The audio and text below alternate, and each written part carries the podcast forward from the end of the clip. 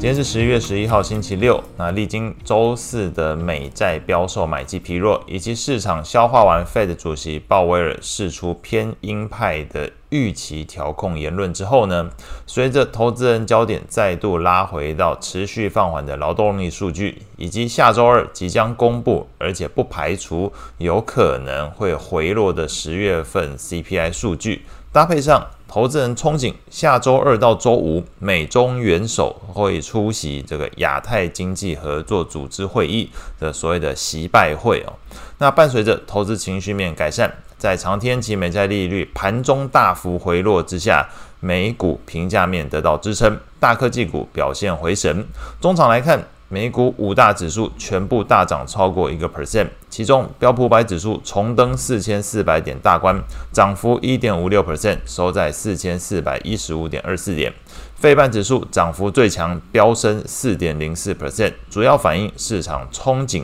美中元首这次的会面，有可能反而是利多半导体出口等相关议题。半导体代工还有设备类股是主要昨天领涨这个费半的股票，像是台积电 ADR 大涨六点三五 percent，那科磊上涨五点五 percent，科林研发上涨五点四一 percent，应用材料上涨五点二五 percent。以上提到这些，呃，都是属于这个半导体的代工或者是设备族群，涨幅明显都超过五个 percent 之上。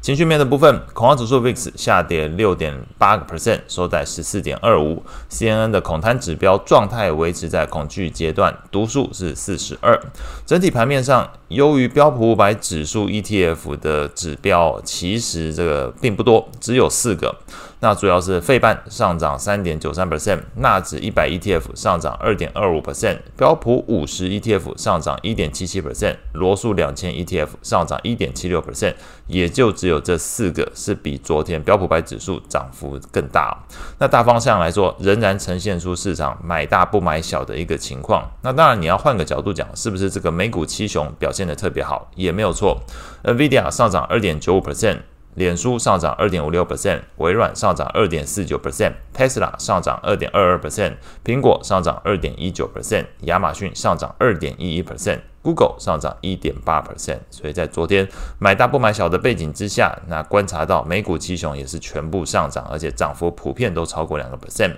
类股表现上来看。标普十一大类股全数上涨，表现最好的依然是三剑客科技类股上涨二点六一 percent，非必需消费类股上涨一点六六 percent，通讯服务上涨一点五九 percent。那领涨股票，请参考前面刚刚提过这些美股七雄的表现。美债利率的部分，有费的传声筒之称的《华尔街日报》记者 Nick，他是表示，即便费的利率维持按兵不动，但是在缺乏确切证据能够显示通膨可以进一步放缓的情况之下。Fed 仍然会保留着升息的可能性。昨天来看，美国十年期公债利率中场其实是下滑零点二个基点而已哦，那是收在四点六二 percent。盘中的变动幅度是比较大的，回落比较多。两年期美债利率的部分则是上升三点三六个基点，收在五点零五 percent 附近。美国长天期公债 ETF TLT 昨天是上涨零点五六 percent，投资等级债券 ETF LQD 上涨零点五 percent，高收益债 ETF。HYG 也是同样上涨零点五 percent。外汇市场部分，美元指数基本持平，小跌零点一二 percent，收在一零五点七九。